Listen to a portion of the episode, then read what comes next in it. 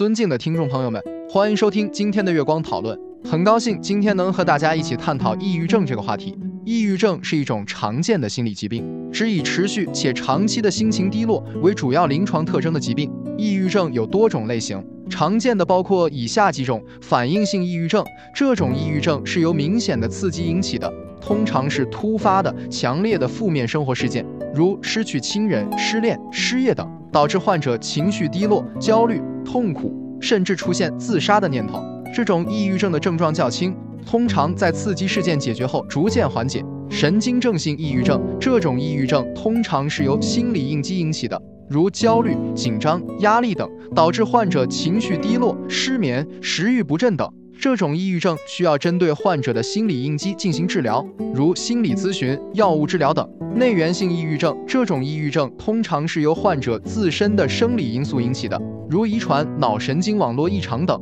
导致患者情绪低落、精力不足、睡眠障碍等。这种抑郁症通常需要药物治疗和心理治疗相结合。对于抑郁症的治疗有多种方式，药物治疗、抗抑郁药物是治疗抑郁症的常见方法，可以缓解患者情绪低落、焦虑等症状，但需要注意药物的不良反应和依赖性。需要在医生的指导下使用心理治疗。心理治疗是抑郁症治疗的重要方法，包括认知行为疗法、心理动力学治疗等，可以帮助患者调整认知模式，提高应对负面情绪的能力等。生活方式调整，保持规律的作息时间、良好的饮食习惯和适当的运动，可以帮助患者缓解情绪压力，改善情绪状态。总之，抑郁症是一种需要专业治疗的疾病，患者需要尽早就医，接受专业的治疗和支持。这就是我们本期所有内容，大家也可以通过微信公众号搜索“大明圣院”了解其他内容。Gaga Shell 搜索 Tarni Apple 博客或小宇宙搜索“荣正法师”。感谢大家的收听，